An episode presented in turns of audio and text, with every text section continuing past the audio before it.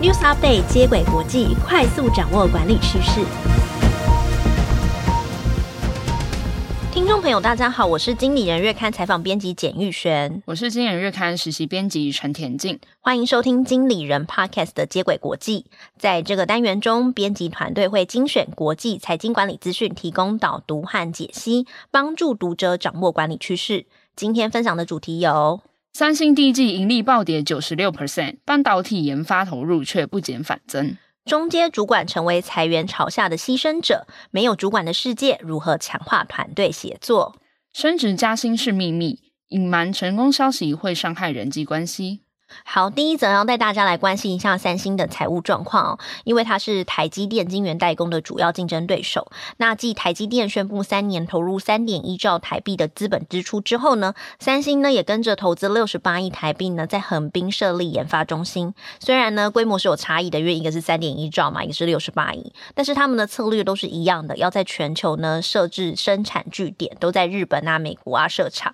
不过呢，三星呢在四月底呢公布它二零二三年第一季的财报，那获利呢非常的惨淡，和前一年的第一季相比呢，暴跌呢九十六 percent。那 CNBC 就指出呢，这是三星呢自二零零九年以来呢最低的单季获利，也是三星的晶片业务呢首次出现亏损。根据三星的官方说法，它的获利惨淡的原因是因为它的 DS 部门，也就是半导体事业部的获利下滑，第一季营业损失为四点五十八兆韩元，约是在一千一百亿新台币。那这就会让我感到好奇啊！全球都面临了经济动荡和晶片价格下跌的影响，为什么三星好像下跌得更惨？那我们就跟台积电比较一下，台积电在四月也公布了财报，他们的毛利率高于财务预测，单季的税后净利年增二点一 percent，写下历年同期新高。嗯，虽然呢，台积电跟三星一样都是晶圆代工的公司，但是他们生产的项目还是有所差异哦。那三星的获利来源呢，是刚刚说的那个半导体部门，那它。做什么东西获利呢？它主要是做记忆体晶片为主。三星呢，在全球的动态随机存取记忆体的市占率呢，高达四十四 percent。那在快闪记忆体的市占率呢，高达三十六 percent。那上一季的记忆体的业务收入呢，就占它的公司的总获利的五成。但是呢，现在只掉到五分之一，而且出现亏损哦，这就影响到三星的财务表现。三星有表示，它的记忆体需求下跌的原因是因为大规模伺服器的客户，他们因应景气的趋缓，想要先消化库存，才延迟采购。那另一个因素就是消费者对于 PC 的需求并没有恢复。这也可以观察到，其他记忆体厂也是惨兮兮，像是先前传出裁员的美光和韩国的海力士，在第一季也出现了亏损状况。相对来看呢，台积电虽然它也有记忆体的制程哦，可是它的制程呢比较多元。研究机构呢、嗯、Nomada Research 呢，在二零二二年发表的全球晶圆产能报告呢，就将半导体的制程呢分成四大类，包含呢记忆体、先进制程、成熟制程，还有零点一三微米的大线宽制程。那简言之呢，就是记忆体制程之外呢，先进、成熟还有那个大线宽制程，其实就叫做逻辑 IC 的制程啦。那台积电呢，在这四类的制程呢，其实都排进前五名。然后拥有呢三十九条呢晶圆生产线，是居全球之冠。它可以提供呢多样化的制程技术的组合。那它的代工的产品呢，也不是只有记忆体，其实还包含手机啊、通讯晶片啊、车用半导体等等都是。三星在公布 Q1 财报之后啊，他们就决定将在二零二三年减产的晶片，并且预期呢，随着记忆体晶片的数量减少，晶片的价格将在下半年提升。关于第二季的展望呢，三星就提到半导体部门还是会持续的提升技术能力，同时呢，它也会扩大呢智慧型手机、新的电视型号的生产，来增加记忆体晶片的需求，提高盈利的能力。因为呢，三星第一季的财报呢，消费型电子部门，也就是我刚刚讲的手机啊，还有电视的销售的利润其实是有提升的，而且呢，投资者呢其实也很看好三星未来的发展。四月二十七号呢，财报公布，虽然惨兮兮哦，第一季呢跌了，呃，比去年呢跌了。九十六 percent 哦，但是呢，它的股价呢没有下跌，仍然上涨零点六 percent。不过，即使半导体事业部的盈利受到冲击，但三星它表示，它并不会停止这一块的投资。他们强调，二零二三年资本支出不会减少，主要呢会放在记忆体制程之外的逻辑 IC 上面，目的呢就是为了要和台积电竞争先进制程技术。金融时报呢就引述呢三星的执行副总裁呢在财务会议上的说明啊，执行副总裁说呢。现在的景气虽然是低潮，但是也是投资的绝佳机会。它可以让三星呢做好充足的准备。那投资基础设施呢，以满足中长期的需求。那三星二零二二年的资本支出中呢，也有九成呢是用在半导体制成。那在第一季这个惨淡的财报之后呢，他们对半导体的投资呢依然不减哦。整体的资本支出呢是两千五百亿台币。那其中半导体相关的投资呢就高达两千三百亿，等于就是也是九成多。那这个数据就说明说。三星它其实具有抢攻先进半导体制程的决心。这其实不是三星第一次在景气低迷时加紧投资哦。早在二零一零年，全世界还笼罩在金融风暴当中，三星它还是扩充产能，并且持续挹注资金。这也就是为什么三星能持续的占据记忆体制成龙头地位的关键。像是现在，他们除了投资记忆体晶片的制成之外呢，也投资了前面提到的逻辑 IC。这就帮助三星分散了风险，避免受到市场波动的影响。嗯，那在这边就不得不提那个台积电哦，就台积电的创办人张忠谋呢，刚好跟三星也一样，就是在金融风暴之后呢，也因为看好智慧型手机的需求会起来，二零一零年呢，就一口气呢将资本支出呢从原本的二十七亿美元呢提升至五十九亿，这也让台积电呢在手机晶片的生产上呢取得优势。那可以发现呢，台积电跟三星其实都是在危机时候呢就先蹲低，然后不停止它的投资的脚步，做好充足的准备。那目前呢，双方的目标是一致的，就是要拼二零二五年的两奈米的晶片量产时程。专家呢也把它称为呢半导体业的终局之战。最后帮大家总结这则新闻：三星的获利惨淡，主要原因是因为大环境的影响，加上记忆体价格下跌。三星也终于松口，将在二零二三年减产晶片。在逆风之下，三星仍在先进制程技术上紧追台积电。原因在于高速运算、汽车产业的大趋势下，三星如果能够同时抓住先进制程的商机，对后来公司的发展将大有助益。嗯，不过即使呢，三星说二零二三年下半年会变好，但是我们还是要谨慎来看待。目前的景气状况，因为产业专家和外媒都预估说，今年的经济成长会放缓。那年初呢，我们也分享到，美国有很多科技业、金融业啊，开始传出裁员的消息，而且呢，裁员呢不是只有裁基层哦，也波及到中阶主管。根据 Business Insider 的报道。Facebook 的母公司呢，Meta 已经大幅削减中阶主管的位置。Meta 的执行长呢，马克·祖克伯呢就说，他不想让高阶主管一层一层的往下管，才能管到真正执行的人。那另一个裁员的案例呢，就是 Elon Musk，他接手了 Twitter 之后呢，就已经裁员八成的员工。他也命令呢旗下的工程师主管说，你除了要监督之外，你还要重新呢回到自己写 code 的工作模式啊，就是你不要只管人、啊，你也要做事。所以呢，第二则呢，我们就要带大家。了解为什么裁员要从中阶主管着手，以及中阶主管消失会有什么影响呢？Business Insider 就分析，中阶主管他消失主要有两个原因。第一个是在层级越小的公司，你就能越快的把产品送到客户的手中。那简单来说呢，就是组织的层级越少，一项商品或是专案的推进需要经手的关卡就越少，那组织的效率呢似乎就会上升。那第二个原因就是呢，中介主管他的薪水更高。那你如果好好跟他们分手的话，就会省下大笔的人事费用。反正听起来就是砍掉中介主管好像很划算啊，就是组织可以变得更敏捷啊，就是大家可以赶快做事，然后就不用呃所有事情呢就。向主管报告嘛，那上面的人呢也可以直接了解呢第一线的人在做什么，好像蛮好的。可是呢，宾州大学华顿商学院的教授呢彼得卡普利就分析，目前呢还没有证据说明呢砍掉中阶主管，员工的生产力就一定会提升哦。而且呢，没有了主管的团队呢，其实呢短期来看效率是倍增的。不过呢，因为他们要身兼多职，就是我除了要做事情之外，我可能也要呃维系团队的合作啊。最后他事情可能做不完或是做不好。那对于组织的长期发展不一定有好处。顾问公司麦肯锡也认为啊，砍掉中阶主管不一定会有好处。一旦组织砍掉这些主管，当下可能看起来省下不少的人事费用，因为主管的薪水比较高嘛。但随之而来呢，就是最难解决的人心难题。比如说呢，同事之间的纠纷，同事之间吵架不和，那如果缺乏中阶主管在其中调解，那么组织可能就会面临留不住人才这个问题哦。但关键问题就会是说，经济不景气的情况下，怎么让中介主管发挥价值呢？麦肯锡就建议企业啊，与其你拔除中阶主管的管理职，不如重新定义中阶主管的价值，因为他们其实相较于第一线的职员，他们是更有能力的。第一个是呢，组织呢应该重新跟主管呢去对焦他的职务方向。就大多数的中阶主管会认为自己的价值其实是我在订立策略啊、管理啊和培养人才，可是组织可能会希望说，哦，现在是危急存亡之秋，你先顾及我们的业绩跟盈利，那这中间的差异可能就会产生冲突。所以建议企业呢可以跟中阶主管讨论说，要怎么去排来定他的职务顺序，然后做出取舍。因为其实养成人才、维系团队合作，长远来看也是会影响到业绩跟绩效的。第二点就是删除不必要的作业流程，让中间主管把力气花在对的地方。因为你要知道，在景气很差的时候，时间就是成本啊。如果中间主管他花了很多时间在管理团队，投入繁琐的行政杂事，他可能就没有时间去冲业绩哦。除此之外呢，企业也要建立适当的奖励机制，像是业绩奖金，因为你看到奖金，它就会去引导呢主管呢去做对的事情，然后创造产值。虽然麦肯锡是认为中间主管他还有存在的必要性啊，但其实也有一派认为中间主管终究会消失。主要原因是因为中间主管可能会自认职权不够，难以管理团队，所以发挥的效能呢就会有限。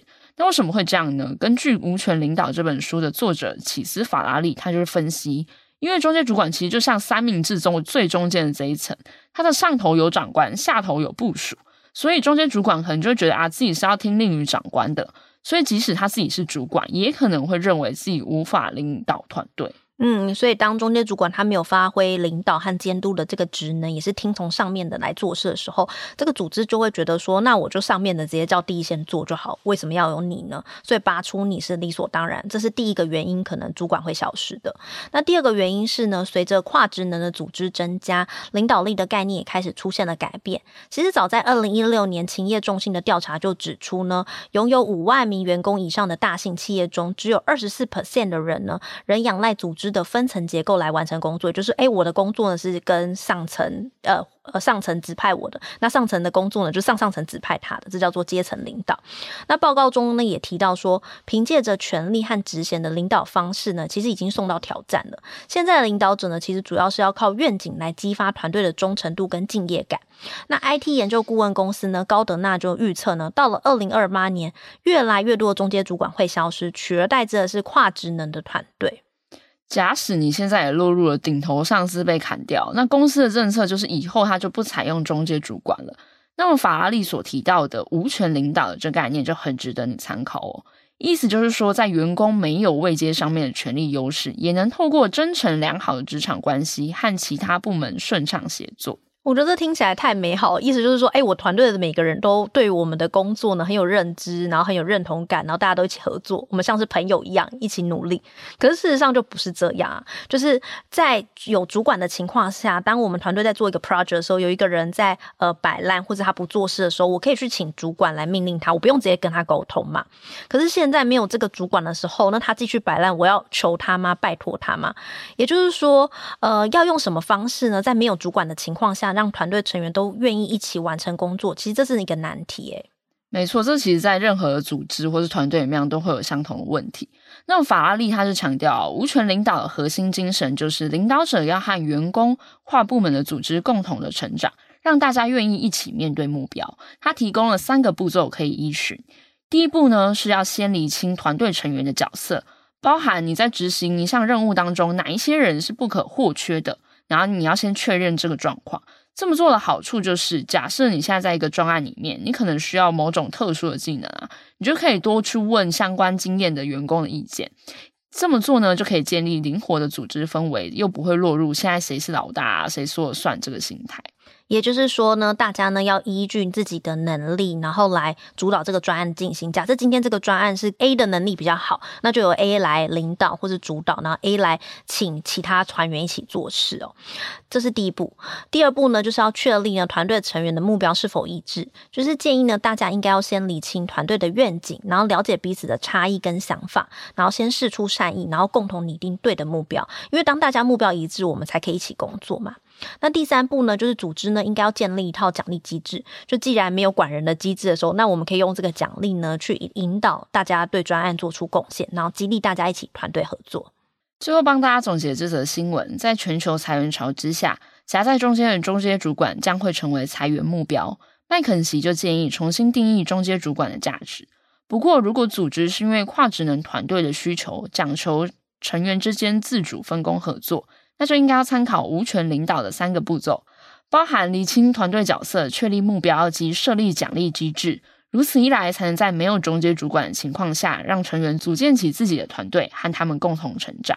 好，聊到这边呢，我想就来问一下田静，你觉得中间主管消失是好还是坏呢？其实我觉得是有好有坏啊。如果中间主管他消失的话，就表示说我们这些基层工作者就没有升迁的机会，你就永远都是小螺丝钉。对，你永远都是小螺丝钉，你没办法加薪啊。你那也就是少了一项你为了升迁努力的诱因。不过回头来看呢，其实团队每一个人就会更加的负责任，因为你要为自己做出来的事情来负责。中间主管呢，就不会卡在中间帮你扛责任，或者是还要教你说你应该要怎么做。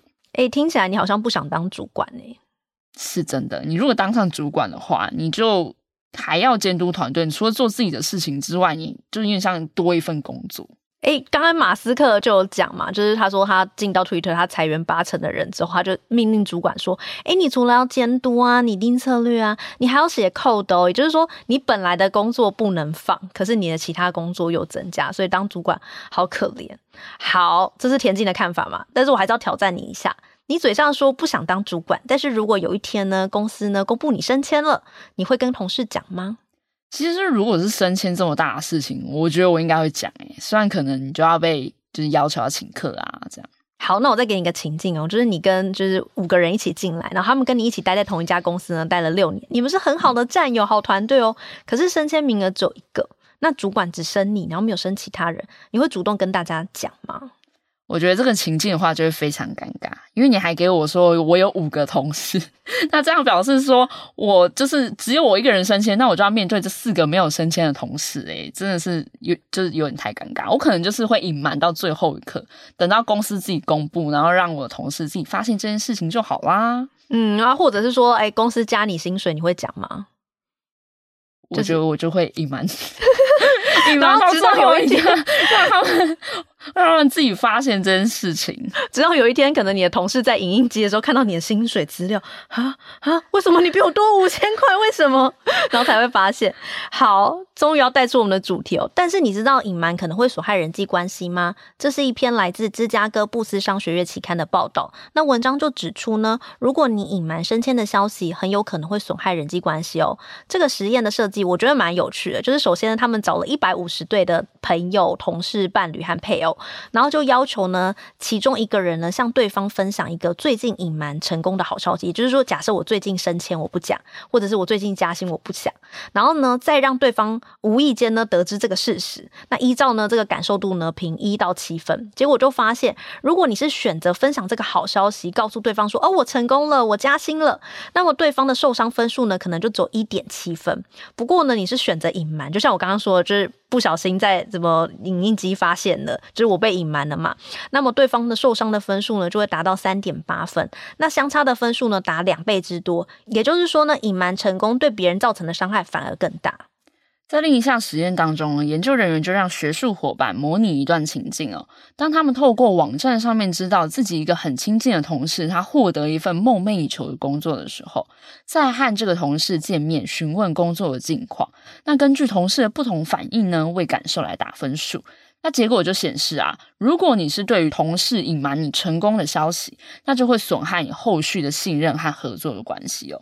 那像是，就比如说这么好的消息，你拿到了一个 dream job，你可能还要离开我们这个学术单位，那怎么我跟你这么要好，我是最后一个知道的？嗯，就是可能说哦，要下个月来的时候发现你不在，然后才打电话就发现说，田静你怎么没没来了？你你你在哪里？然后这时候我跟你的信任度就会荡然无存的。我觉得这个真的是非常极端的状况，真的。好，所以说呢，好康就爱倒手博，就是建议大家呢，如果遇到好事情发生的话呢，就不要害羞，不要尴尬，记得多分享给朋友和同事。但是我觉得这个前提应该是要自己的伙伴，而不是那种泛泛之交吧。我也是这么认为，因为如果你平常就是都没有在聊天，那这个人呢，他没事突然就是密我，告诉我说，诶，我升迁了，我加薪了，你要不要来就是跟我一起吃饭什么的，听起来很讨厌。我觉得是是，我就会觉得很问号，你是想要炫耀吗？好，所以最后帮大家总结这则新闻：不要先假设别人会受伤，遇到同级的同事升迁呢，或许可以转念思考，和升迁的同事一起推动团队进步。如果有好消息呢，也记得告诉朋友或者是关系很好的同事，会有助于未来的合作关系。好，今天很谢谢田静的分享。我们讨论的三则新闻分别是：三星第一季盈利暴跌九十六 percent，半导体研发投入却不减反增；中阶主管成为裁员潮下的牺牲者，没有主管的世界如何强化团队协作？第三则是升职加薪不该是秘密。隐瞒成功的消息反而伤害人际关系。喜欢经理人 Podcast 的话，欢迎到 Apple Podcast 给我们五星好评。如果有职场困扰，希望我们解答，也可以填写资讯栏中的表单，我们将有机会邀请职场专家为你解答哦。以上内容由简育璇陈田静制作，谢谢大家的收听。经理人接轨国际，下回再见，拜拜。拜拜。